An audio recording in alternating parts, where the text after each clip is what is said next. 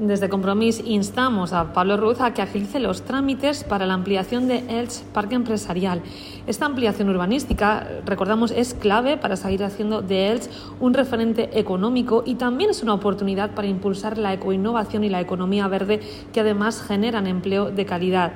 Así estaba previsto en la estrategia ELS 2030 del anterior equipo de gobierno progresista, en la que además enmarcábamos esta ampliación industrial. Sin embargo, hay que recordar que Pablo Ruz ha rechazado esta estrategia de desarrollo para nuestro municipio y es por ello que queremos recordarle la importancia de priorizar actuaciones como la ampliación del parque empresarial.